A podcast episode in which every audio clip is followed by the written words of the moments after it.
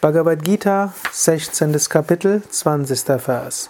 Asurim yoni mapana mudha janmani janmani mama prapyaiva kaunteya tato yantya dhamam gatim. Wenn sie so Geburt um Geburt in dämonische Mutterschöße gehen, der Täuschung unterliegen und mich nicht erreichen, fallen sie, o Arjuna, in einen noch tieferen Zustand. Menschen, die Schlimmes tun, werden im nächsten Leben in sogenannten dämonischen Mutterschößen geboren.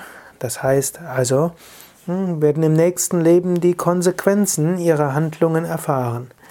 Die eigentliche Sinn davon ist, dass sie erleben, wie es ist, in schlimmen Situationen zu sein, wie es sich anfühlt, wenn Menschen etwas Schlimmes tun.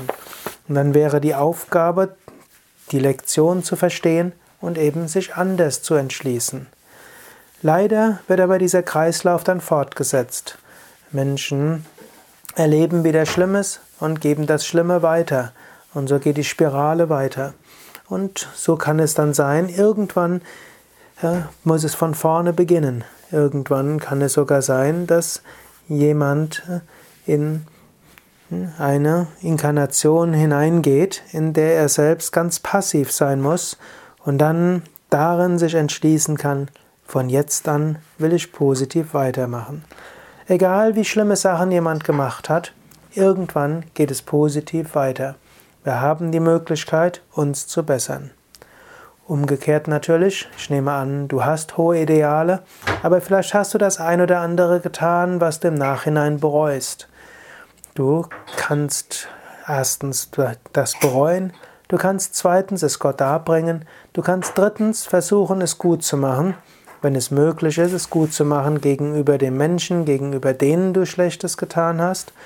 Wenn das nicht möglich ist, dann tue Gutes gegenüber anderen, denen etwas Schlimmes angetan wurde. Oder engagiere dich in einem gemeinnützigen Verein oder gib Spenden für einen guten Zweck.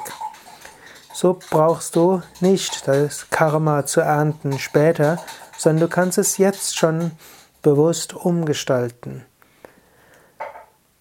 Nimm dir vor, Gutes zu tun. Nimm dir vor, für andere da zu sein. Nimm dir vor, das, was du hast, mit anderen zu teilen.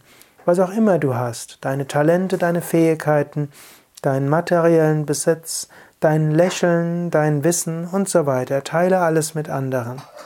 Und wenn du mal merkst, du hast etwas nicht so Gutes getan, vielleicht aus Gier, vielleicht aus Ärger, vielleicht aus Unachtsamkeit, dann mache es anschließend gleich gut.